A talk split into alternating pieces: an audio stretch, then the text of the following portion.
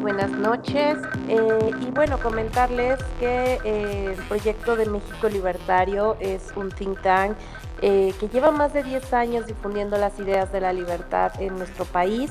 Entonces, pues los invitamos a que conozcan todo el trabajo que se ha hecho por parte de México Libertario en la página web www.mexicolibertario.org en la sección Think Freedom ustedes pueden encontrar información como son artículos o papers intelectuales con bastantes eh, temas que, tienen que ver con la libertad, con la defensa de, esta libertad en, nuestro país y cuáles son las soluciones que proponemos los libertarios eh, para las problemáticas que, que tenemos actualmente. Entonces visiten la página de www mexicolibertario.org para que puedan checar toda esta información.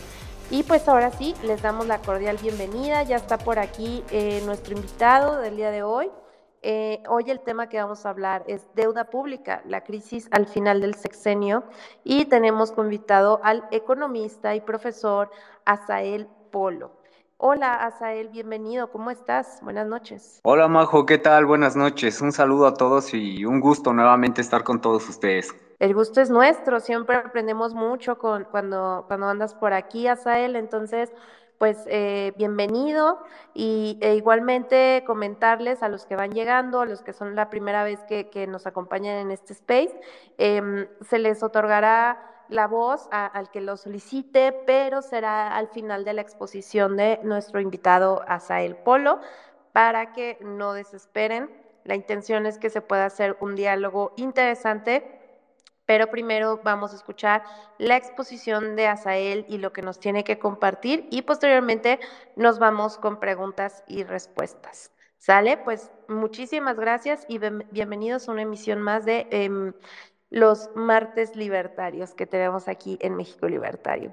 Adelante, Asael, cuéntanos de qué va este tema de la deuda pública. Claro, Majo. Ay, es un, es un tema eh, bastante controversial que ha tenido mucho debate desde el inicio del sexenio y hasta la actualidad. Eh, inclusive eh, cuando se ha estado anunciando que íbamos a tocar este tema en estos últimos días por ahí, eh, me hacían algunas eh, afirmaciones diciendo que México había tenido algunos premios, que de hecho sí es cierto, tuvo este, en las semanas recientes un premio por maneja de deuda, pero este premio también eh, tenemos que analizarlo, cuáles fueron sus matices y por qué se lo otorgan a México, porque en realidad y por lo que vamos a escuchar en la exposición, no es del todo beneficioso para el país, ni mucho menos se le tiene que galardonar de esa forma cuando hay un eh, no tan buen manejo de deuda.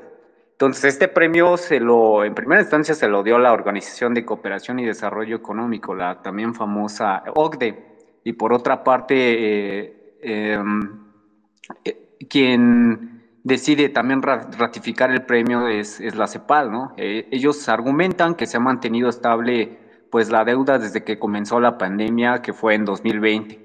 Y eso pues le, le, ha valido al gobierno federal el reconocimiento tanto de estos organismos internacionales y al menos ocho premios internacionales por operaciones y administración de pues el, refinanciamiento de la deuda. Pero veamos, eh, dicen que mejores, eh, ellos en México han tenido mejores ingresos tributarios, que es cierto, a eh, combate a la evasión fiscal, que ya lo veremos más adelante en la exposición Dice que también han tenido una trayectoria prudente en el ejercicio del gasto y un buen manejo de la deuda, que son algunas de las acciones que estos organismos han destacado sobre las finanzas del gobierno de México, y también al compararlo con otras naciones.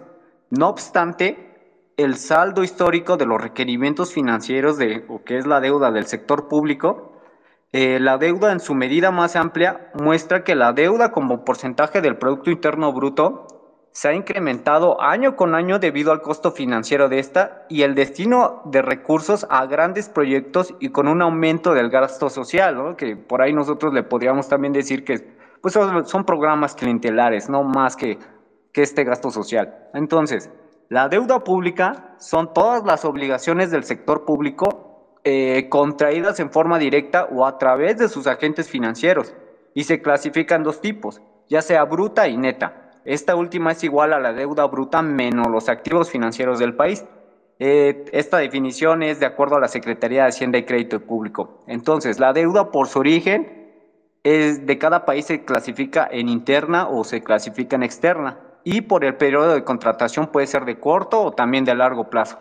Si bien en los últimos 21 años el porcentaje de la deuda sobre el PIB en México se ha incrementado eh, al pasar de 30% en, los años 2000, en, a finales del 2021 o en el transcurso del 2021 llegamos hasta el 50% en relación al PIB. Entonces, veamos, en 2018 la deuda pública total ascendió a eh, casi los 11 billones de pesos, pero para enero del 2022 la deuda pública ya es de 13.2 billones de pesos, 8.8 billones de deuda interna y 4.4 billones de deuda externa. Entonces, en estos tres años de la administración de AMLO, la deuda ha crecido, si hacemos la operación, eh, alrededor de 2.7 billones de pesos. Es en total un 25% nominal. Esto, hay que checar esas cifras porque es, eso, es extraordinaria, no las habíamos visto en otros gobiernos eh, en ningún sexenio ni, ni, ni, como un saldo histórico. Entonces la deuda interna crece en 2 billones de pesos y la deuda externa aumenta casi en sus 600 mil millones de pesos. Hasta ahí. Entonces, a pesar de que el presidente López Obrador planteó no endeudarse, en los hechos ha dado que el endeudamiento efectivamente es de 2.7 billones de pesos. Nuevamente, es increíble el aumento de la deuda pública.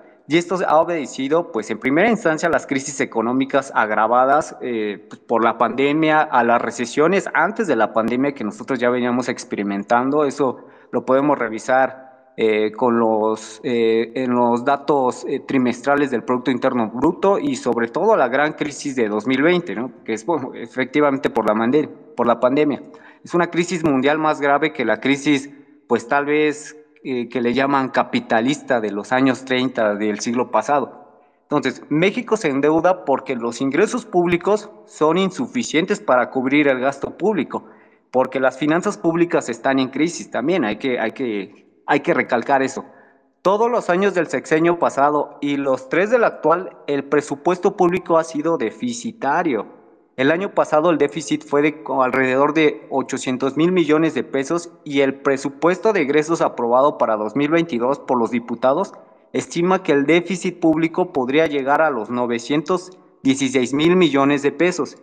Ellos pues eh, también eh, le pusieron un techo de deuda, un límite de endeudamiento de 934 mil millones de pesos, que deja pues, por tanto un poquito margen, ¿no? De los 916 respecto a los 934, es decir, que ya estamos sobreendeudados. Ahí podría ser la primera razón de eh, razón eh, financiera sobre deudas y si en verdad eh, alcanzamos a, si la deuda en verdad la vamos a poner, poder manejar en tanto el límite lo hayan puesto de esa forma en la Cámara de Diputados. Entonces, por tanto, si se da este último supuesto, la deuda pública sería de 14.5 billones de pesos a fines de 2022, suponiendo que llegamos a ese techo de deuda de los 934 mil millones de pesos. Este elevado nivel de endeudamiento implica también altos pagos de intereses, o lo que se le denomina también como costo financiero de la deuda pública. En 2021 se pagó por puros intereses de la deuda una cantidad de 685 mil millones de pesos y para 2022 eh, se han presupuestado que se paguen los 972 mil millones de pesos. En 2021 se pagaron 11 mil millones de dólares solo por deuda externa, cifra que rompe récord en la historia reciente de México. Pero sí quiero aclarar que no es una razón eh, que derive directamente de las malas acciones del gobierno. Ya veremos ahorita más adelante cuáles sí han sido las razones por las que se ha agravado o se ha incrementado la deuda, la deuda total, ya sea interna y externa. Entonces, en todo lo que va del siglo hasta 2022, se habrá pagado por puros intereses 8.5 billones de pesos, casi el 65% de la deuda. Eh, mm, una deuda eh, eterna que pues la verdad que parece que no se reduce.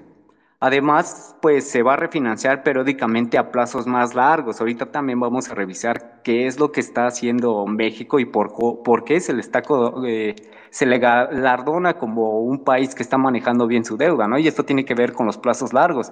también se, pide prestado para pagar vencimientos y se alargan los próximos vencimientos a 30 o 50 años de plazo. Eh, suspensión de, del pago de la deuda pública también se ha, eh, se ha propuesto ¿no? dentro, de los, eh, dentro del, del argor o con los mismos actores públicos. Entonces ahí vamos a tocar el primer punto. Se le galardona a México, como ya lo habíamos eh, platicado en space pasados, porque hacen esta maniobra de consolidación de deuda. Casi el 40% de la deuda que se ha adquirido en este sexenio lo van a traspasar a un vencimiento mayor a 10 años.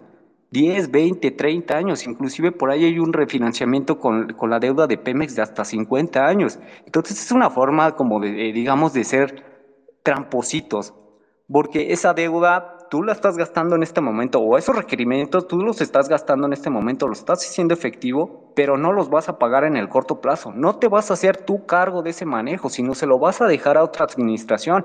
Y como lo habíamos comentado igual en otras ocasiones, eso fue exactamente lo que le sucede eh, a, a la administración de Carlos Salinas de Gortari. Las anteriores administraciones habían utilizado este, esta llamada consolidación de deuda para aplazar sus obligaciones financieras y termina por explotar en 94 o 95. Y nosotros pues eh, obviamente que no, no vamos a juzgar lo que ya se hizo anteriormente, sino a quién le explota la, la bomba, ¿no? Entonces, por otro lado, pues también la economía mexicana debe crecer a tasas mayores de las que se estiman y debe hacerlo porque existe un grave problema también de desempleo. En estos tres años, eh, de noviembre de 2018 a febrero de 2022, solo se han creado menos de medio millón de empleos formales cuando el crecimiento de la fuerza laboral es de más de 3 millones. Hay un gran déficit de empleo formal, de cuando menos 2.5 millones, es increíble. Y, en donde los jóvenes pues no, no se, encuentran sin oportunidades o se van al desempleo o la informalidad o emigran a Estados Unidos. Y es algo que nosotros podemos ver con un dato duro cuando revisamos pues, las remesas que llegan aquí a México. Eh, por otra parte, eh, el pasado 2 de mayo, el gobierno de México, como yo les comentaba, fue reconocido a nivel internacional por el premio Bono Nicho de Mercado, otorgado por la International eh, Financial Review y por la Administración y Refinanciamiento de la Deuda Pública. Pero es otra vez nuevamente, ¿no? Están consolidando la deuda, la están aplazando y es por eso que le están otorgando este tipo de premios. No es que sean injustos, es, es válido hacer este tipo de consolidaciones, pero el gasto excesivo, por ejemplo, en materia social, y lo vuelvo a repetir, no son más que transferencias directas del gobierno para las personas que ellos consideran que, que están vulnerables económicamente, no es del todo una buena herramienta para que tú puedas en el largo plazo hacer frente a, estas, a, esta, a esta deuda, porque en sí pues no estás adquiriendo, suscribiendo un nuevo crédito para que tú tengas una viabilidad económica o tengas un producto este, altamente con rentabilidad económica, sino simplemente lo estás pues destrozando como por ahí dice riqueza o por otro lado traspasando de una mano a otra. Entonces eso va a generar problemas en el largo plazo. Sin embargo, pues pues aquí se le está reconociendo, ¿no? En enero de 2020, pues también el gobierno mexicano fue galardonado con cuatro premios, estos de los cuales eh, en tres estuvo involucrado directamente la Secretaría de Hacienda y estos correspondieron, y escuchen nada más, correspondieron a tras, eh, transacciones internacionales en 2019. Mejor reestructura del año, pero por la operación de recompra de bonos del NAIM y por un monto de 1.800 millones de dólares. Por otra, dicen que también tuvo mejor operación de manejo de pasivos en Latinoamérica, ¿no? que fueron por alrededor de 3.500, 600 millones de, de, dólares. Y por la mejor operación de bonos cuasi soberanos para una emisión de 7.500 millones de dólares. Todo esto corresponde a un refinanciamiento de largo plazo. A mí a veces, como yo les comentaba, o sea, si, si es, si bien no está mal que se le galardone a México con este tipo de premios, también deberían de revisar este tipo de instituciones cuál es la situación económica para México y si podrá hacer frente en el largo plazo con esta deuda, ¿no? Y también suponiendo cuáles son las circunstancias en el presente. Y una de las circunstancias más graves es el bajo crecimiento económico que tenemos, que estamos experimentando, o en su caso, una recuperación muy débil en comparación a otros países. Y esa recuperación no alcanzaría ni para 10 años eh, eh, no alcanzaría para poder hacer frente a estas obligaciones. Entonces sí tener eh, en, en, mente eso, porque se me estuvo comentando mucho que, mira, a él es que pues, a la Secretaría de Hacienda y al gobierno de México se le, se le está reconociendo que ellos están haciendo un buen manejo de deuda pública. No sé por qué tú te estás enojando o por qué eh, el grupo de oposición también ven como un riesgo latente, como un riesgo financiero esta circunstancia. Pues ahí estamos viendo cuál es, cuál es la verdadera razón, ¿no? Y la verdadera razón es que el crecimiento económico y los ingresos que van a obtener no van a ser suficientes ni para poder hacer frente a los vencimientos de por lo menos en 10 años. Por otro lado, vamos un poquito más a lo teórico, ¿no? Existe un amplio consenso acerca de que la reducción de la deuda pública es un hecho positivo. No, obstante, ¿por qué debemos preocuparnos de la deuda pública si aumenta o disminuye? Esto se trata de una pregunta difícil, no es tan fácil como como se podría pensar, entonces cuya respuesta exige una reflexión detenida sobre pues, los costos de financiación de la deuda y sobre quién lo soporta, también teniendo en cuenta que los costos, eh, el costo de la, de la deuda pues eh, ha ascendido, como yo lo comentaba, más de 900 mil millones de, eh, de, de, pesos y es una carga que pues solamente se va en términos de interés y no hace frente completa, no se va directamente a capital. Entonces es algo que también resta maniobra, resta maniobra de, de, de, acción por parte del gobierno. Tal vez pueda, pudo haber destinado tantos recursos a otro tipo de, eh, de cuestiones que tenemos más de mayor emergencia, como la cuestión de educación o como la cuestión de salud. Entonces comencemos señalando que las generaciones futuras tendrán que amortizar esa deuda o bien refinanciarla como lo están haciendo en este momento, ¿no? Refinanciar significa pues simplemente eh, endeudarse de nuevo para pagar a los acreedores actuales en el corto o en el largo plazo. Pues en ambos casos se produce una transferencia de los contribuyentes futuros a los tenedores de deuda porque aun cuando la deuda sea refinanciada, será necesario pagar los intereses a los nuevos acreedores y ese es el problema, ¿no? Ese es el problema ahorita, porque si viene en el futuro tal vez podamos tener unas tasas de crecimiento positivas o que se vean de acordes al pago con la deuda, también tenemos que pagar una tasa de interés y ese es el beneficio que ven este tipo de acreedores. Es que si ahorita con el mercado de corto plazo me pagas una tasa de interés del 3%, una tasa de rendimiento del 3% y a 50 años o 20 o 40 me das una, un rendimiento del 30, del 25%, pues mucha gente lo utiliza y mucha gente se ve beneficiada y es muy atractivo. Yo no los voy a juzgar porque desde luego que es como por ahí dice, ¿no? La, el, el, rational economics, el, el, el, individuo que está viendo racionalmente por, por sus beneficios. Sin embargo, pues esto compromete las finanzas del país. Entonces, pues parece pues que son las generaciones futuras las que se van a ver obligadas a soportar ese peso de la deuda. Pero la teoría mm, de la incidencia nos mm, previene contra esa clase de razonamientos. El hecho de que la carga legal recaiga sobre las generaciones futuras no significa que éstas deban necesariamente soportar esta, esta carga por deuda, como en el caso de la incidencia también positiva. La cadena de, pues, de acontecimientos que se suceden cuando el Estado decide endeudarse puede hacer que la incidencia económica sea muy distinta a la legalmente establecida. Eh, al igual que otros supuestos ¿no? de la misma incidencia. Entonces, los resultados finales dependen pues, de las hipótesis que se hagan acerca del comportamiento económico de los agentes, como lo había explicado yo en este momento. Eh, supongamos que el Estado se endeuda con sus propios ciudadanos, o sea, es decir, que la obligación consiste en una deuda interna.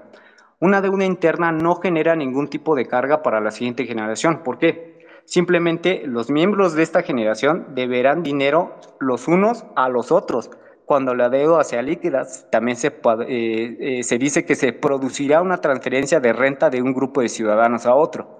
Esto es un supuesto económico eh, básico, en donde yo nada más estoy diciendo que, bueno, le quitamos a A para darle a B, pero si B hace un buen, una buena rentabilidad económica, en algún momento también a la persona que se le quitó en primera instancia va, a recibir algún programa y será beneficiado. Pero eso es nada más es el supuesto teórico. Aquí la realidad es que pues no todo este tipo de transacciones de prestarle a uno para darle a otro eh, no viene mediada, eh, mejor dicho, siempre viene mediada con un costo financiero y el costo financiero, aunque perdón que, sea reiterativo, es el que ha presionado mucho las finanzas públicas cuando en términos de deuda se refiere. Entonces la cosa cambia mucho cuando en un, país se, se endeuda con el extranjero para financiar, en este caso, nuestro gasto corriente eh, hablamos de deuda externa, ¿no? Supongamos que el dinero que se toma prestado se destina a financiar el consumo corriente o es el gasto operativo del, gobierno. En este caso, pues la, generación seguirá soportando efectivamente esa carga porque su capacidad de consumo se verá reducida en una cuantía igual a la suma del préstamo y del interés acumulado que, eh, que debe satisfacer a los prestamistas extranjeros. En cambio, si el préstamo se destina a financiar la acumulación del capital, como algún proyecto de, infraestructura que sea viable, el resultado dependerá de la productividad del proyecto. Entonces hace que a pie que el Estado pues pone en marcha un proyecto, no importa si financiado mediante impuestos a través de un préstamo, se detraen recursos del sector privado. Esa también es otra cuestión que, tenemos que tener mucho ojo, ¿no? Normalmente se supone que cuando se recurre a la financiación a través de impuestos, la detracción de recursos afecta principalmente el consumo privado. Por su parte, pues también cuando el Estado se endeuda, compite para obtener fondos con personas y empresas que necesitan dinero para financiar sus propios proyectos de inversión. De ahí que, pues en términos generales, se considere que la deuda pues afecta especialmente a la inversión privada. En la medida en que esta suposición sea correcta, la financiación de la deuda deja a la generación siguiente con un menor stock de capital, es decir, con, un, mm, con menores ingresos para poder realizar sus, propios proyectos. Esto pues de modo que sus miembros serán menos productivos por una parte y por otra pues disfrutarán de unos ingresos reales menores de los que tendrían eh, si no se les cobraran esos impuestos. Eh, así pues, entonces la deuda impone una carga sobre las generaciones futuras, pues a través de la influencia y en la coactación y en la formación del mismo capital. Em, por otra parte, pues específicamente eh, se preserva la tendencia a lo que está, bueno, según los criterios ¿no? generales de política económica aquí en México, se ha preservado la tendencia de conservar bajos déficits fiscales, es lo que en la retórica se dice, ¿no? a pesar de la severa recesión provocada por las medidas para enfrentar el COVID-19. En particular, en términos de PIB, para 2022 se plantea un déficit presupuestario del 3.1% y un déficit primario, este, mm, eh, es decir, que excluye el costo financiero de la, de la deuda pública del 0.3%, ¿no? Va, va de acorde, va de acorde, o sea, no son cifras tan... Eh, tan peligrosas, pero veamos, ¿no? Si se pueden cumplir, ¿no? Porque estas metas, además de resultar prácticamente iguales a las respectivas estimaciones para 2021, eh, son algo congruentes, ¿no? Con el mantenimiento de la deuda neta del sector público que en este año, eh, pues disminuyó al 46%, ¿no? 46% eh, respecto al PIB, aunque pues también se ubica por encima de las registradas antes de la pandemia, esto sí hay que recalcarlo, no estamos eh, eh, con los resultados de prepandemia en términos de deuda pública, todavía siguen muy por encima de estos, inclusive por encima de lo que nos dejaron en 2018 es, un punto rojo que tenemos que tener mucho en consideración y en gran medida por el desplome y débil recuperación de la actividad económica. No han habido, si bien ha, habido un aumento de los ingresos tributarios, estos no se han destinado con mayor incidencia para hacer frente a la deuda pública. En proporción aumenta una moderación, o sea, es inferior a la de 2020. Obviamente la contención prevista de la deuda pública no garantiza que su trayectoria de largo plazo sea, sostenible, lo cual en última instancia dependerá de la solidez de las fuentes de ingreso para respaldar pues los crecimientos compromisos que tenemos en términos de ingreso. Lo que sí sabemos son dos cosas. Eh, primero, pues a nivel cualitativo respecto a cualquier conjunto de supuestos, las metas presupuestales se dificultan si el crecimiento económico, el precio y la plataforma del petróleo y el tipo de cambio disminuyen, si la tasa de interés aumenta, mientras que se facilitan también eh, las desviaciones o, son contrarias. Segundo, dos premisas importantes para 2022 requieren en particular una justificación mejor que las, las primeras que mencioné. Por una parte, pues se postula que el PIB aumentará, eh, a principios de año se decía que en un 4%, ahorita eh, estamos eh, eh, estimando que posiblemente será del 1.7%, algo muy por debajo de lo que se había dicho de la, postura tan optimista del gobierno. ¿no? Por ello había, había revisado un dato que nos deja como una de las peores economías, la número 38 de 41 economías según América Latina y el Caribe, en términos de crecimiento económico. Somos de las peores en recuperación económica, somos de las peores, somos de una economía debilitada. 1.7 no alcanza para hacer frente ni siquiera eh, para justificar algún gasto en programas sociales y mucho menos para, eh, facilitarnos este problema de deuda. Y esto a pesar de que se calculaba que durante el presente año iba a haber un rebote que alcanzaría el 6.3%. Ustedes háganme el favor, 6.3% que se esperaba, nos vamos a quedar en 1.7, pues es una eh, distancia muy considerable en términos de crecimiento.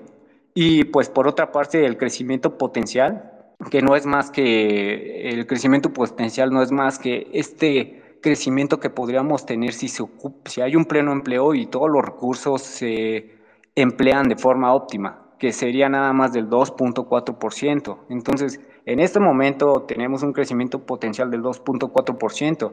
Se estima que sea el 1.7% y a la baja. Es algo de verdad que debe de generar muchísima preocupación. Por otra parte, porque si no hay ese crecimiento económico, tampoco se generan estos empleos. Y tenemos que también tener en cuenta que los empleos generan esta mayor parte de recaudación tributaria, que es por, es por el vía del impuesto sobre la renta. Y si no generas esa cantidad de empleos, no van a haber también los ingresos suficientes para poder hacer frente. Entonces, más relevante que los pronósticos que acabo de mencionar, resulta que la evaluación de las políticas económicas pues subyacen en el ejercicio presupuestal del lado de los ingresos, pues destacan de, en primera instancia de forma positiva que las modificaciones propuestas a la ley del ISR eh, orientadas eh, están orientadas a simplificar el pago de impuestos a personas físicas con actividad empresarial y de pequeñas empresas. Es algo que yo sí aplaudo eh, como iniciativa por parte del sistema de administración tributaria. Sin embargo, la orientación general del gasto o de las erogaciones sigue obedeciendo a los programas prioritarios, ¿no? basados mayormente otra vez en transferencias para propósitos diversos y no hay una conexión clara con el combate a la pobreza y también a otros proyectos prioritarios como el tren Maya. Eh, si bien se propone un aumento de la deuda en, inversión física, la mayor parte se destina a Pemex, lo cual incluye pues también la, la, la construcción de la refinería de dos bocas, cuya rentabilidad pues está nuevamente cuestionable. Eh, no sé si tengamos una duda eh, en este momento o, o, vamos, Vamos viendo, vamos invitando a las personas que nos están escuchando a solicitar el micro. A partir de aquí, pues ya pueden solicitar el micrófono para eh, después de la, de la exposición que nos ha dado, dado nuestro estimado Asael, este, si tienen dudas, eh, comentarios, con, con, confianza pueden hacerlo. Soliciten el micro y con mucho gusto se les estará dando la palabra. Y bueno, mientras eh, Asael, pues eh, tener como en la mira es esta parte de, de cómo nos va a afectar a los ciudadanos eh, finalmente el manejo de la economía por parte del gobierno, ¿no? Eh, por un lado, seguimos recuperándonos del tema de la pandemia, que, sabemos que, tuvo bastantes afectaciones a nivel económico, muchos negocios tuvieron que cerrar, muchos negocios este, pues no, sobrevivieron. Aún así, pues eh, el, mexicano siempre ha buscado salir con por sus propios medios y, y, como ha podido, pero no se ve de igual manera estos incentivos de forma significativa para que las pequeñas empresas, los pequeños comerciantes puedan este, generar, como bien dices, que son los que generan este capital para que el gobierno pueda seguir invirtiendo. Y al contrario, el gobierno cada vez vemos que, está gastando más y cada vez em, parece como le dicen, un, un, barril sin fondo, ¿no? Entonces, em, ¿qué soluciones como ciudadanos podemos tener? Porque finalmente el gobierno se está sirviendo a manos llenas. Y, y, como se sirve a manos llenas, eh, pues así nos va a seguir poniendo la bota en el cuello a los ciudadanos. Entonces, ¿qué opciones tenemos, Azael? Mm, yo, no, yo no veo como que por dónde nos pueda bajar el, el gasto público ¿Tú qué opinas? y bueno, en primera instancia, y, lo que tenemos que hacer es hacer una, una, una presión como, como sociedad civil para el buen manejo en estos términos de las finanzas públicas, porque si nos podemos ir con la finta de que, bueno, es que mira, te están otorgando un premio y podemos estar los ciudadanos de a pie o los que tal vez no, no entiendan estas cuestiones tan técnicas y, y sí, desafortunadamente técnicas porque cuesta en, en algún momento estar revisando tantos datos o tantas teorías. Pero sí, o sea, con este tipo de información, darnos cuenta que el manejo de largo plazo de la deuda no va en buen camino y nos va a afectar a las futuras generaciones. Ya lo comentaba, no nos va a explotar en este momento y tal vez para el final de sexenio no vamos a tener tantos problemas por el manejo de deuda, pero sí en las futuras. A las futuras es a, las que les vas a restar este margen, sobre todo sus ingresos.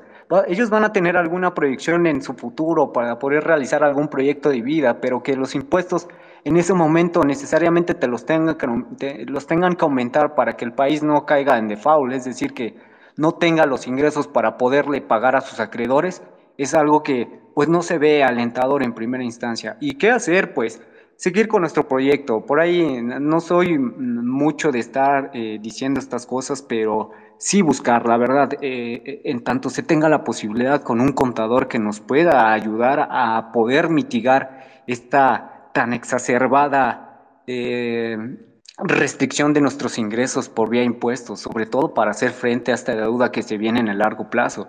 Es algo que, tenemos que tener en mente, es el que tenemos que utilizar las herramientas y los instrumentos legales para poder mitigar esta situación. Eh, es como por ahí dice, ¿no? Es que en, tienes que hacer un ahorro para, para tu vejez, pues es prácticamente lo mismo. Si no actúas ahorita en el presente, en el futuro los impuestos te van a comer y sobre todo tomando en cuenta que hay otras circunstancias en el presente que también van a afectar el futuro como lo está haciendo en este momento la inflación. La inflación, eh, eh, lo que más me preocupa y, tiene que ver mucho con la deuda es lo que le está sucediendo a Estados Unidos. Por ahí hay un dato por encima del 8% y ellos están estimando una eh, elevación de sus tipos de interés que van a afectar necesariamente también a la deuda. Nosotros vamos a tener que pagar más, vamos a tener que hacer eh, frente con un mayor costo financiero y eso nos va a afectar tanto en el presente como en el futuro. Entonces, eso sí sería mi recomendación de, de corto plazo, buscar asesorarse con, con, eh, con algún profesionista de, en, materia, en materia fiscal para que nos ayude a mitigar eh, esos impuestos que posiblemente se nos van a cobrar en el largo plazo.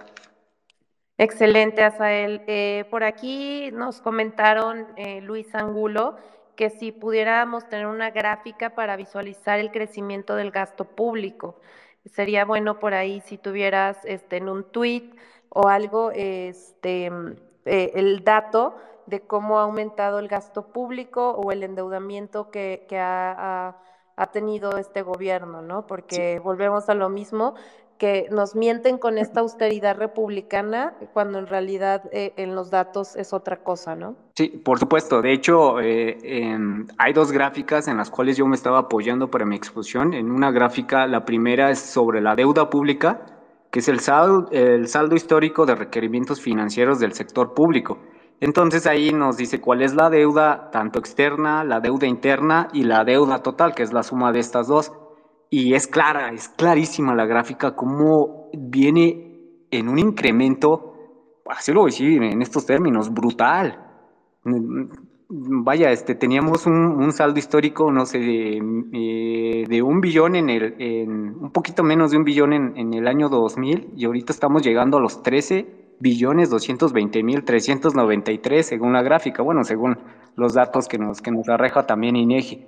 Entonces, Oye, es un incremento, sí, Perdón, ¿y la tendrás ahí en tu perfil para darle retweet y compartirla aquí? Eh, eh, no sé si mm, tal vez después de la, de la, exposición yo la pudiera bajar a mi celular y, y, y, se las envío para que se pueda retuitear, pero es una gráfica muy importante y esta también hace constante al, a la relación con el aumento del gasto público. Si bien el gasto público no ha incrementado como mucho se viene diciendo eh, en este sexenio, lo que sí ha pasado es que han hecho una retransferencia de los recursos, de, pasar tal vez a, gasto de, de, infraestructura o gasto físico a, un, a, gastos de programas sociales. Y el incremento, estamos hablando que es del 36%. Y por otra parte, pues, si bien eh, no está dentro del gasto público, también derogaron algunos otros instrumentos como los fideicomisos para hacer frente a las necesidades financieras de este gobierno, como dentro de sus megaproyectos y estos programas clientelares. Pero no sé si ustedes son tan amables de permitirme después de la exposición y yo les hago llegar la gráfica, que es bastante interesante. Perfecto, claro que sí, Asael, estamos pendientes para por ahí compartirla y, eh, compartirla con, este chico que quería el dato, ¿no? Y bueno, por aquí ya solicitaron el micrófono. Navi, hola Navi, bienvenida, buenas tardes, buenas noches. Adelante. Hola Majo, buenas noches y buenas noches a el Polo. Me da mucho gusto poder compartir nuevamente tiempo con ustedes para poder aprender un poquito más sobre temas económicos. Mi pregunta va más así si México tiene margen para poderse endeudar en la actualidad. Hola Nabil, ¿qué tal? Buenas tardes, buenas noches, disculpa. Sí, eh, es una pregunta bastante interesante y la respuesta es aún mejor. Eh, yo tengo por ahí un artículo que había escrito sobre cuál es la viabilidad que tienen los estados para poder eh, endeudarse. Y hay tres razones significativas que nos arrojan el diagnóstico si es prudente y efectivo poder adquirir un servicio de deuda para un país. Perdón, la primera, es, la primera razón eh, tiene que ver con la tasa de interés respecto al crecimiento económico. Si el crecimiento está por encima del interés que se pagará por deuda, no podrá, no, bueno, no va a poner en entredicho la sostenibilidad para pagarla. Es por eso que la razón de deuda PIB resulta a veces ser insuficiente para el análisis. El claro ejemplo es de Estados Unidos. Muchos han dicho, ¿no? Que ha experimentado un aumento de su deuda desde el 2008, debido a, de 2008 a 2000, por ejemplo, tenemos ahorita datos hasta 2021, por encima de un 104% del PIB. Nosotros la, nosotros la tenemos del 46 y estamos metidos en problemas. Ellos no, pero hay una razón eh, primordial, porque la deuda, la, su solvencia de deuda, la, de deuda la adquirieron una tasa de interés muy baja con relación a su crecimiento económico. Esa es la primera razón por la que Estados Unidos no está en primera instancia metido en un problema tan grave de deuda como el, de, eh, como el nuestro, ¿no? Ya habrán otras cuestiones, pero que, que obedecen más a la política monetaria, como es la emisión del dólar por parte de la Reserva Federal. Una segunda razón de este, de este para contestar esta pregunta es hacer una comparación no contra el tamaño de la economía, sino con en relación a sus ingresos fiscales, que serían los recursos con los que se va a pagar, pues a final de cuentas, la deuda. Entonces, esto sugiere de inmediato un problema para el caso de México, que pues aquí podemos revisar que históricamente somos de las naciones que menos recaudamos en la OCDE. Y no es el problema la, recaudación en sí, porque sabemos que entre, en tanto tú más de recaudes y le quites ingresos al, al privado, menos posibilidad va a haber para una prosperidad por parte de él. Nosotros tenemos que tener siempre claro que los ingresos privados o los ingresos que nosotros ganamos los vamos a destinar de manera más eficiente que cuando lo hace un político. Entonces, pues como decía, no es la recaudación en sí, sino su relación con nuestro gasto total o a dónde se va a ir dirigido el gasto. Además de tener pues una muy baja expectativa de crecimiento, lo cual impacta directamente en la recaudación, sobre todo en el impuesto sobre la renta, ¿no? Y el desempleo que se podría venir, o que experimentamos, mejor dicho. Entonces, si el gobierno no cuenta con los recursos suficientes para pagar sus pasivos, habrá también una tercera consideración, y estas son las llamadas notas eh, crediticias por parte de las calificadoras hemos escuchado, ¿no? Es que la calificadora tal le dio, eh, le dio esta nota a, tal empresa o, a tal estado por su manejo de deuda. Si tiene una triple A es porque la maneja muy bien. Si tiene una triple B es porque hay algunos rezagos. Si tiene triple B con, eh, estable o negativa es porque ya hay algunos problemas económicos y posiblemente no puedan pagar parte de la deuda o, o solamente los intereses o no puedan pagar parte eh, del capital. Esto es lo que se dedican estas, estas calificadores. Entonces, estas determinarán la capacidad de pagar el servicio de la deuda, principalmente de los de intereses, con los remanentes después de haber cubierto también pues todos sus gastos. El sobrante se le conoce como superávit y el faltante como déficit. Si la, si la calificación se considera como, le llaman como un bono basura, como lo que le pasa a Pemex, pedir dinero implicará un alto costo de oportunidad al adquirir una tasa más alta. Es igual como pasa como cualquier banco. Si nosotros no tenemos esto es igual que un buró de crédito. Si nosotros estamos, eh, tenemos una mala nota crediticia en el buró porque dejamos de pagar tal vez una tarjeta de crédito, algún otro tipo de préstamo crediticio, nos van a, eh, la institución nos va a poner una mala nota. Y esto es revisable para cualquier banco. El banco va a decir, es que mira, un año sin pagar, de hecho también su crédito está en quebranto porque siempre se negó y en cinco años pues ni siquiera fue bueno para venir a renegociar con nosotros, por lo menos eh, un pago de una sola exhibición y que, y, que se salde con nosotros esa deuda. Entonces sucede lo mismo con una calificadora de crédito. Si no hay para, si, si te endeudas una tasa, una alta tasa de interés como podría pasar en este momento, y por otra parte no tiene los ingresos tributarios para poder hacer frente porque tu crecimiento económico no es adecuado para eso, entonces eh, las notas crediticias pues lo van a revisar y te lo van a, te lo van a calificar. Entonces, mm, eh, pues esas serían las tres observaciones. Entonces, en este caso, dadas estas tres observaciones y con los datos que hemos visto, es poco viable que México pueda pues adquirir deuda pública. Es muy poco viable. Es mejor, así se los digo, recaudar vía impuestos que en este momento pedir deuda por las circunstancias que están pasando pues a nivel mundial. Muchas gracias, Asael. Navi, eh, no sé si quieras comentar algo más o con lo que compartió Asael fue suficiente. No, fue suficiente. Con lo que compartió Asael me quedó muy claro su explicación. Excelente, de eso se trata, que aquí podamos intercambiar argumentos y sobre todo aprender cosas nuevas. Em, bueno, continuamos, eh, les invitamos a seguir solicitando la palabra. Eh, ya que eh, pues es importante también que las dudas que tengan las puedan resolver en este momento y aprovechar que tenemos como invitado a, un economista como Asael. Em, en este caso, Asael, eh, bueno, vemos que la, situación en México eh, en cuestión económica sigue siendo em, pues desalentadora porque sabemos que, las em, estrategias económicas del gobierno pues no, no son nada favorables.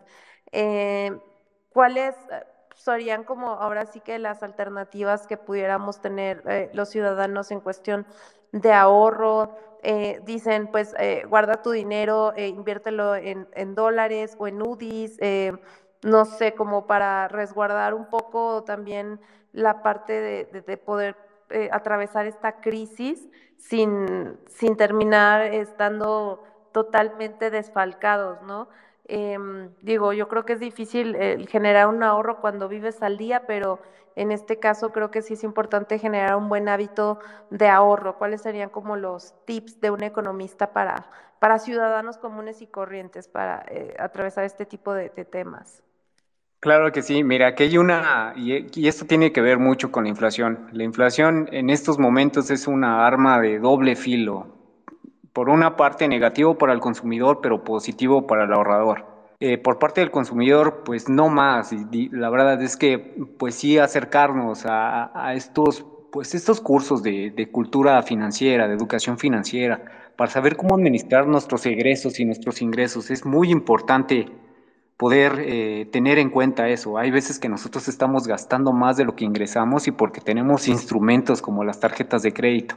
Pero ese es el problema eh, en esta parte. Cuando hay una alta inflación, lo que tienen que hacer los gobiernos es aumentar la tasa de interés y si uno gastó de más, ese es el problema directo que vamos a tener. Vamos, el costo financiero de nuestra deuda va a aumentar y vamos a tener mayores problemas pues en el mediano plazo para poder liquidar esas deudas que, pudimos haber eh, eh, adquirido en algún momento.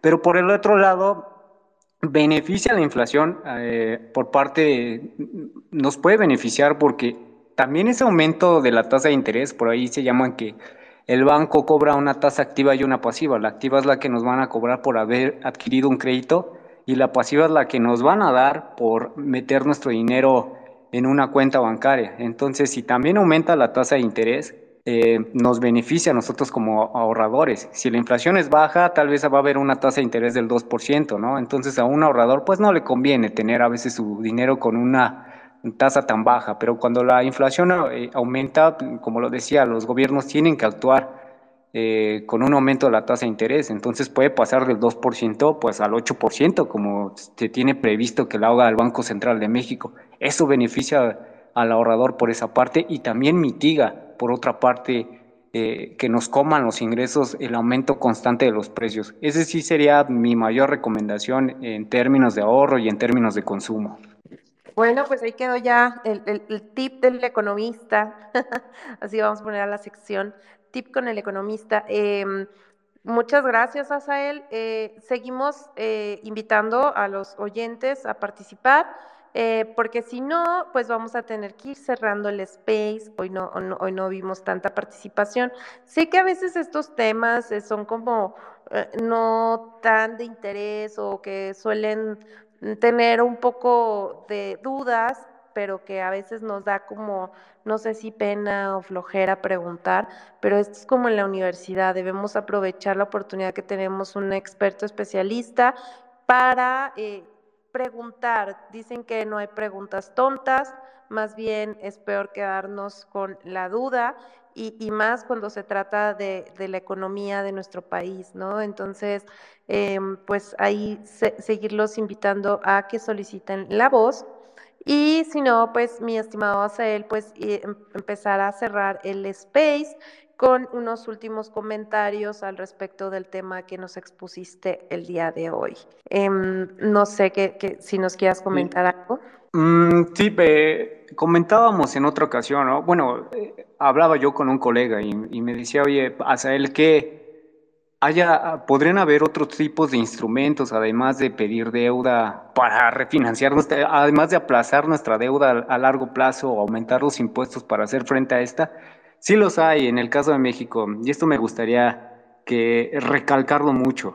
En el 2017, eh, cuando todavía estaba la administración de Enrique Peña Nieto, se, logró alcanzar un superávit presupuestario y, poder hacer frente a la deuda, pero fue porque obtuvimos la toma de ganancias de los remanentes de operación de Banjico, que estos son cuando eh, son inversiones que realiza el Banco Central en el mercado de, valores, específicamente en el mercado cambiario, en donde si se deprecia nuestra moneda, nosotros vamos a tener una ganancia, bueno, Banquico tiene una ganancia y esta ganancia se la suele otorgar a la Secretaría de Hacienda y Crédito Público y esta ya sabrá qué hacer o cómo destinar esos recursos. En el 2017, Enrique Peña Nieto utilizó esos remanentes de Banquico por el mercado cambiario para hacer frente a la deuda.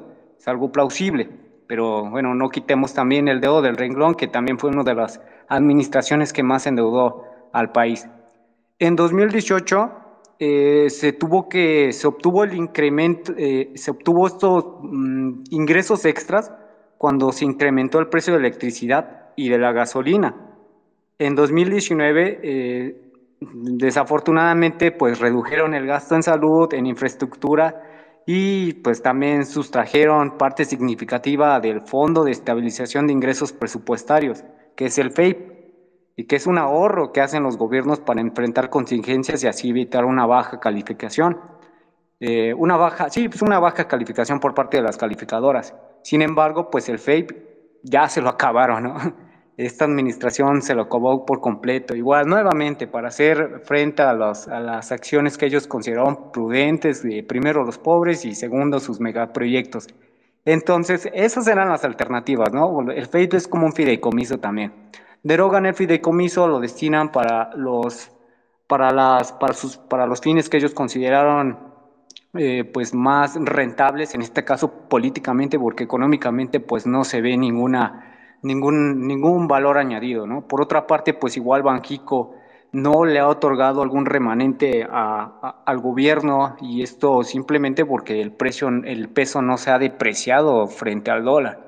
Entonces, pues una circunstancia de mercado, ¿no? A pesar de que el gobierno haga berrinche de que no me quieran dar este dinero, pues no, no es algo que se pueda dar, ¿no? Inclusive por ahí, el año pasado hubo una discusión eh, una discusión, eh, tal, si bien no pública, pero que sí se sabía dentro de los medios en donde se decía que el gobernador de Banjico no le, quito, no le quiso dar ese dinero a la administración de López Obrador y este no lo quiso ratificar y fue por eso que le dio pues la, la gobernatura a, a Cejas, a la, a la nueva gobernadora de Banjico. Entonces, por circunstancias así, eh, resultan igual, eh, que hay una, nos resultamos eh, perjudicados, ¿no? Porque sí teníamos un buen gobernador y, ya sabemos qué pasó igual con Cejas, ¿no?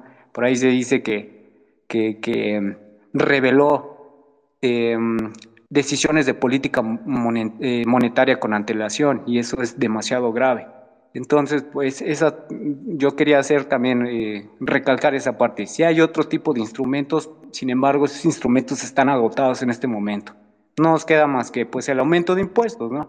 Tal vez no sea en este momento, pero sí en el largo plazo o en el mediano, ¿no? Interesante, Asael. Pues mira, ya, ya ahorita por lo pronto ya se, se animaron a pedir el micro por aquí JZA eh, que también eh, tiene ya el micro, y también ya nos mandaron unas, un par de preguntas por TM, entonces ahorita también te hago este par de preguntas que, que nos hicieron.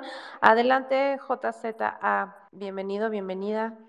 Hola, ¿qué tal? Eh, ¿Qué tal? Bienvenido. Entrar al, al, al, space y desafortunadamente, pues obviamente me perdí la mayoría de la plática.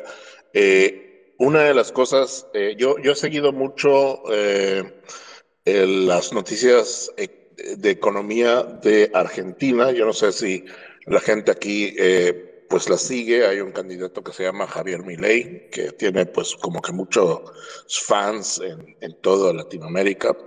Y, y, algo que, lo, que él es economista que va como presidente y algo que lo caracteriza es de que cada de sus entrevistas da un análisis muy interesante precisamente a las políticas monetarias de su país.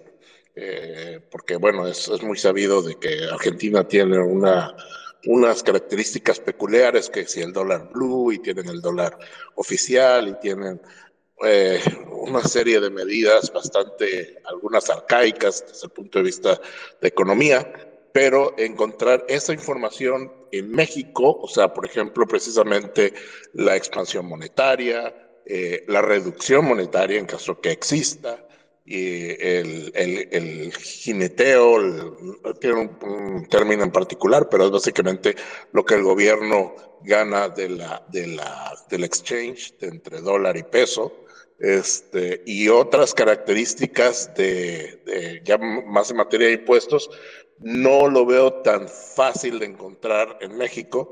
Y quería aprovechar de que eh, tenemos un economista aquí y que nos pudiera decir, bueno, eh, si, si, si, quisieras realmente encontrar toda esa información en la web o en alguna página o en algún sitio eh, o algún blog, ¿dónde podría ser un, buen lugar para encontrar todas estas noticias de alguna manera?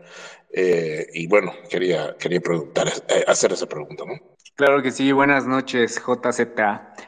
Eh, eh, sí, hay dos páginas. La primera, eh, la página del Banco Central de México, están todos los indicadores de los mercados financieros, tanto del mercado de deuda, el mercado de capitales, que es el mercado accionario. Está, de hecho, en, eh, cuando uno, se, uno ingresa a la página, eso es lo primero que, que revisa, del mercado cambiario y el mercado de derivados, aunque ya es más específico ese mercado.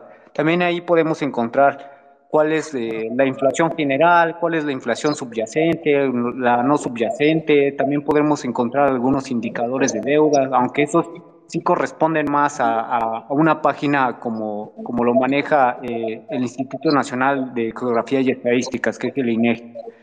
Entonces, en esas dos páginas son, son bastante amables. Bueno, no tanto la de INEGI, la verdad, pero la de Banquico sí es, sí es bastante amable para encontrar esa información.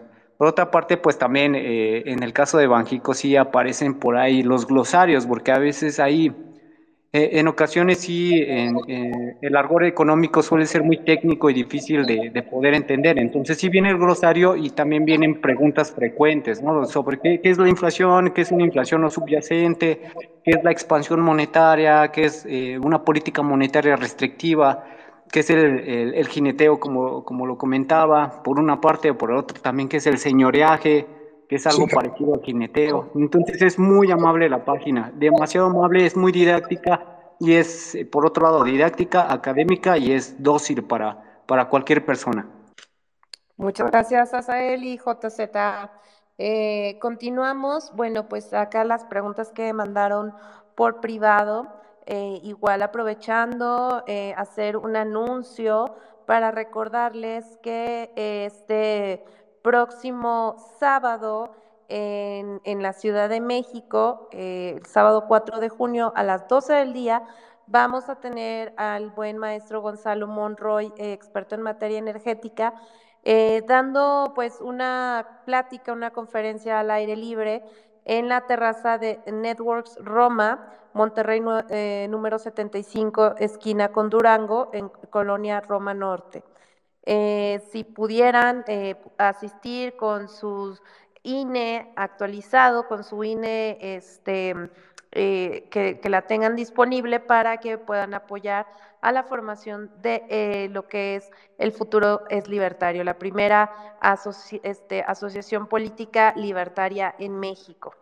Y bueno, Asael, ahora sí, las preguntas. Me, eh, me, comentan aquí, los países nórdicos o desarrollados, ¿cuál es su porcentaje de deuda o PIB? Y caray, bueno, es que cada país tiene circunstancias específicas, pero eh, digo, lo comentaba hace rato con la, la, pregunta si es viable adquirir deuda o no. O sea, uno puede estar endeudado como Estados Unidos con, un, con una relación del PIB mayor al 100%, pero eso no significa que uno esté metido en problemas y adquirió su deuda a una tasa de interés baja o tiene un crecimiento económico pues estable en primera instancia y, que tiene previsto que va a crecer a tasas adecuadas para poder hacer frente. Lo que sí podría decir es que por ahí el caso más sonado es en Finlandia.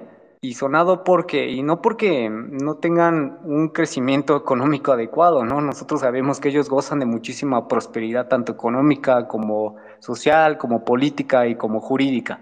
Y el problema es que eh, están echando, en este caso, eh, herramienta además de los, de los programas sociales.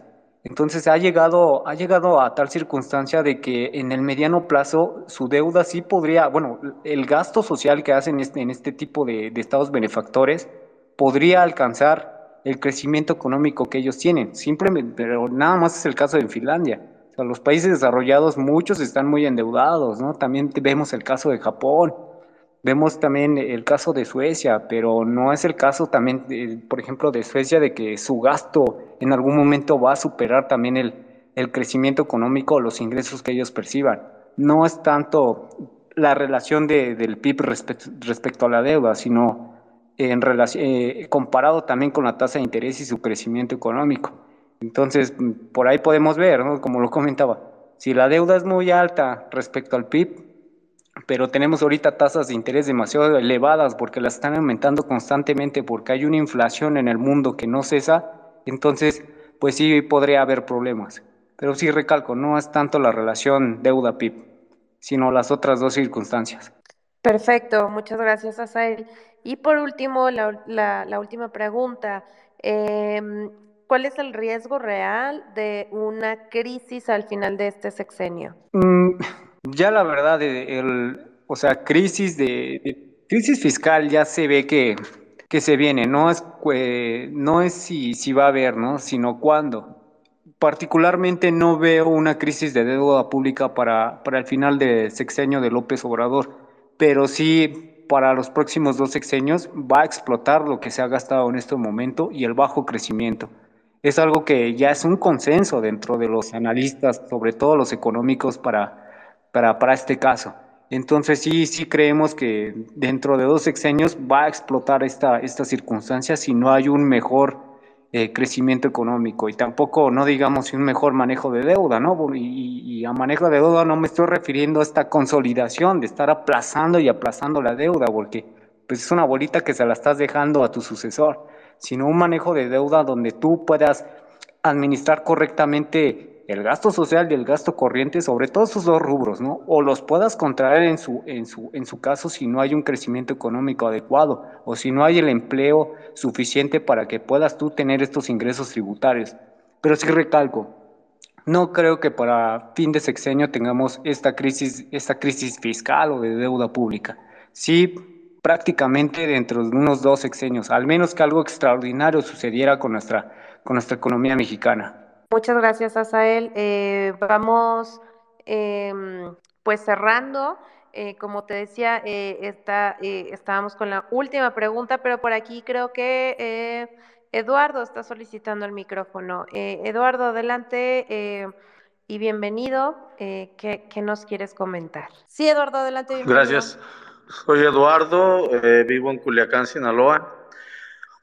He viajado por 17, he vivido en 17 estados de México. He vivido en Canadá, Estados Unidos, Perú, eh, estuve en Ecuador y Panamá, viví en Venezuela y en La Habana, Cuba. Yo soy ultracapitalista muerte. Eh, después de haber vivido en Venezuela y Cuba y ver la miseria, el hambre, la tristeza, la tristeza de la gente, de ver que nosotros como mexicanos somos extremadamente superiores a todos ellos y eso incluye a Perú y a, Ecuador y a, inclusive a Panamá, porque en Panamá están muy bien en la ciudad de Panamá, pero en las orillas para afuera eh, viven como, como, no, no como Venezuela, pero sí como Colombia o, o, como, también estuve en Colombia, pero no estuve en las ciudades, estuve en la, ahí en la, donde está Mérida, Venezuela, ahí está la frontera con Táchira. Este, entonces ellos se sorprendían de que oyeran que aquí en México eh, la mayoría tiene casa, la mayoría tiene autos, una gran mayoría. O sea, si ustedes ven el porcentaje de autos, se van a dar cuenta que estamos casi al nivel de países avanzados. Yo lo que quiero decirles es que hay un gobierno comunista. Les solicito que miren mi, mi chip, eh, perdón, mi tweet picado, véanlo, este, para que sepan la verdad. Vean ese tweet y sabrán la verdad de lo que es López Obrador y, el peje lagarto para mí y el partido Morena. Bueno, eh, ellos están bajo las órdenes de Cuba y China, ¿sí? Ellos, por ejemplo, China le pidió, al, le ordenó al peje lagarto, no hagas el aeropuerto, porque no quiero que tu aeropuerto, que es superior al que estoy construyendo en Pekín, quede como el mejor aeropuerto del mundo. Eh, por ejemplo, ha recibido muchas órdenes comunistas. Eh, o sea, el resumen es que él es comunista y él va por el comunismo en México. Esa es la única verdad. Yo aquí en Alwe y Angostura, cerca de Guamuchil, Sinaloa, miré una expropiación de 3.000 hectáreas a los agricultores productores de maíz, los que nos alimentan a México, porque Sinaloa produce la mitad de los alimentos del país, y eso lo pueden ver en las estadísticas. Este, ahí metieron 300 familias de cubanos y salvadoreños, y eso es algo que se está repitiendo por todo el país, lo he visto. Mi trabajo me permite pues por decirles así, en un mes he estado desde Ensenada hasta Cancún, de Los Cabos hasta Puerto Vallarta. O sea, yo permanentemente estoy viajando, no, no paro de viajar, veo todas las circunstancias, veo la confirmación de que el capitalismo es lo que está sosteniendo al país en este momento. Y hay cuatro circunstancias que los comunistas no se han dado cuenta, que es el eje de que ellos, a pesar de todo lo que están intentando, no han logrado derrumbarnos. Y mientras esas cuatro circunstancias estén ahí, no las voy a decir porque puede haber comunistas escuchando aquí, y eso es una desgracia porque inmediatamente se van a ir a destruir las circunstancias. Este, esas circunstancias van a impedir cualquier consecuencia del cochinero comunista. Pero si seguimos apoyando a los comunistas de Morena, Verde Ecologista, Partido del Trabajo y todos sus satélites, en cinco años ustedes van a estar acordándose cuando se hacían estos chats, cuando había libertad y cuando había comida, porque su plan, si ven el chip, es que muramos nosotros. A mí me lo dijo directamente y a cuatro sinaloenses más que son testigos de eso, el hijo de George Soros. Entonces, yo les sugiero que no tengan empatía por alguien que los quiere destruir, que es, Morena y sus comunistas. No se le puede tener ni confianza. Este, perdón, Eduardo, nada más para, para seguir con el tema, porque estábamos hablando sobre el tema económico en México. Así Te agradecemos mucho tus comentarios y pues vamos a seguir para poderle darle oportunidad a otros a que también participen. Muchas gracias, Eduardo. Bonita noche. Eh, vamos ahora con em, Luis. Luis Maximus. ¿Qué tal, Luis? Bienvenido, buenas noches. Hola, ¿qué tal? Buenas noches a todos. Este, oye, Asael, una, una pregunta. Eh, yo estoy más enfocado en la parte de, de tratando de innovar aquí en México como empresa tecnológica. Y una pregunta, ahorita mencionaba sobre los países este, que estaban endeudados y obviamente muchos países manejan deudas, sin embargo, el sector empresarial, las empresas que tienen, el tipo de empresas que tienen, no solo son manufacturas, sino son empresas que involucran mayor valor agregado, o sea, tienen este, mayor capacidad, obviamente, de recaudación de impuestos, de mayor este, envergadura por el tipo de empresas que tienes, ¿no? Alemania, Estados Unidos, Japón, tienen empresas, no como aquí que son este, puramente manufactureras, ¿no? En ese sentido, este, ustedes este, como ven algún tipo de análisis sobre, va a haber un punto en donde México no va a poder afrontar los retos del mañana porque vivimos en un país puramente manufacturero, agrícola, es decir, casi no se está incentivando la innovación, la economía del conocimiento, buscando innovar y por lo tanto aumentar este, el valor agregado en el tipo de empresas que se forman en México. ¿Ustedes ven como algún tipo de punto de inflexión de si no hacemos algo, esto, este, el tipo de deuda que se viene o los tipos de retos no se va a poder afrontar? Gracias. Hola, ¿qué tal Luis? Eh, buenas noches. Eh, tienes muchísima razón en esa parte. Y, si revisamos los datos eh, del empleo formal registrados en el INS del 2018 a 2022, es, es congruente, bueno, hace énfasis con lo que me dices, porque el empleo formal manufacturero sí creció y sigue creciendo. Y en estos tres años, alrededor de 320 mil aumentaron en términos de empleo de manufactura y por otro lado también en, en, empleo de comercio fue alrededor de 200 mil. Y esto es algo que, que constata, constata directamente. Es, el, es el, el, tipo de empleo que más crece en el país, no de otro tipo de, de empleo tal vez mmm, enfocado como en servicios tecnológicos o en otro tipo de servicios profesionales.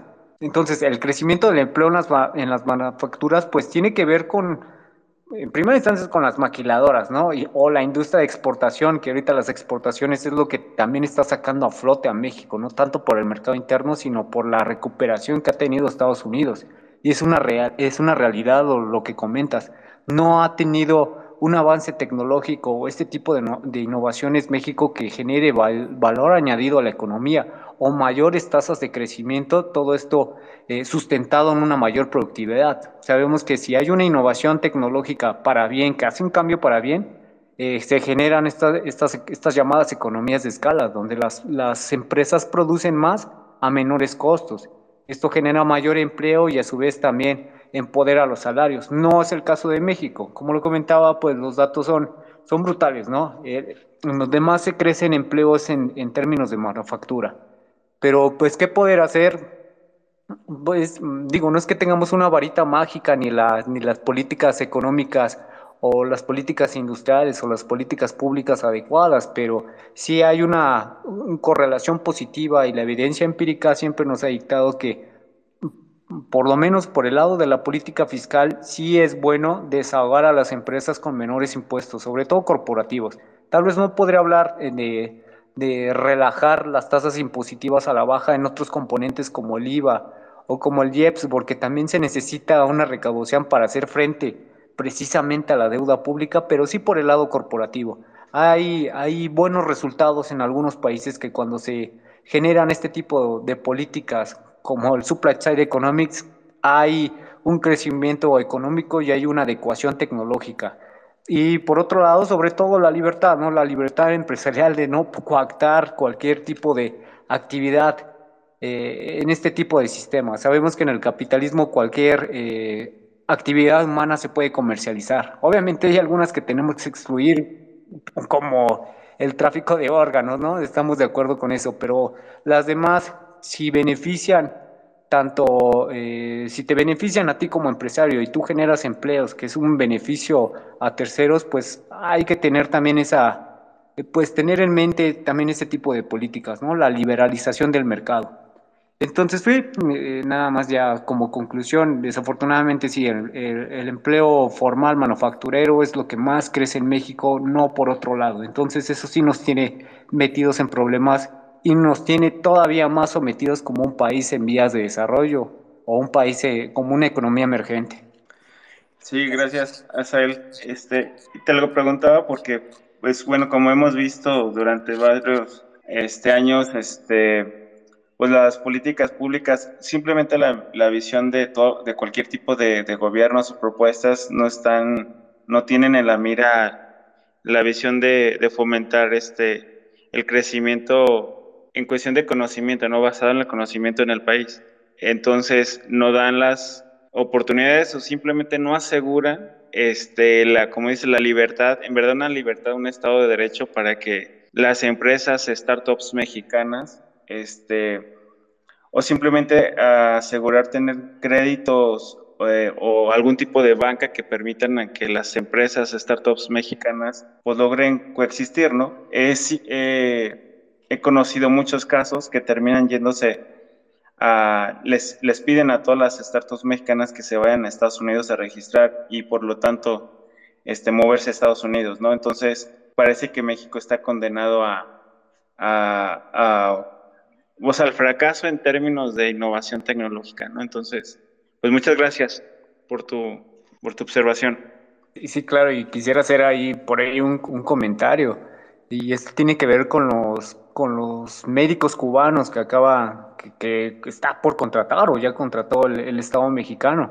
Por ahí también se hablaba mucho que habían unas certificaciones que daba también el gobierno a, los, a, a estos especialistas de la salud a los mismos mexicanos, pero que se las negaban porque había esta posibilidad de que si ellos obtienen esta especialidad, si obtienen cierto grado, se van a ir del país. Es una exportación directa o es una decisión pues también de las mismas personas de, querer superarse, de lograr estos proyectos de vida que tenían en mente desde hace mucho tiempo. Por algo estudiaron eso.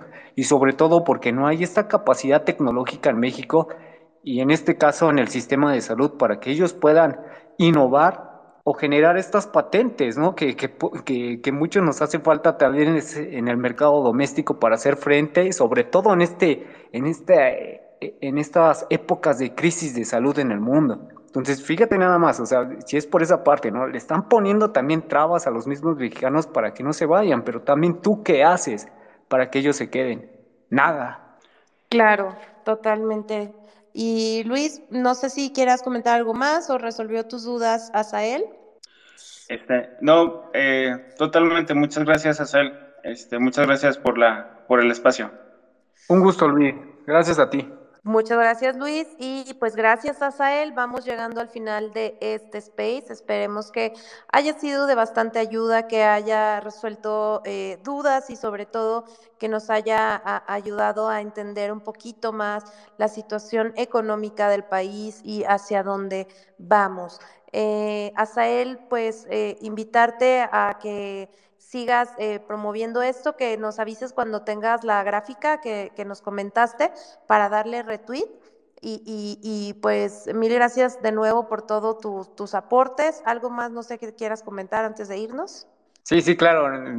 Yo les, yo les paso la gráfica que, que nos habían pedido hace un momento y agradecerles que, que estén aquí pues, nuevamente escuchando y, poder aprender tanto de un servidor como de ustedes en este tipo de espacios que no tienen, como siempre lo he dicho, ningún desperdicio alguno y a invitarlos a, a poder eh, revisar los, los, trabajos que tenemos en, en, la página, en la página de México Libertario. Son, son trabajos que nos pueden ayudar a entender un poquito estas circunstancias económicas que a veces son complejas de, de comprender para muchos de nosotros, pero que que suelen ser sencillas y que nos pueden, pues por lo menos, eh, aportar un granito de arena para, para poder entender el funcionamiento del gobierno, el funcionamiento individual y el funcionamiento humano.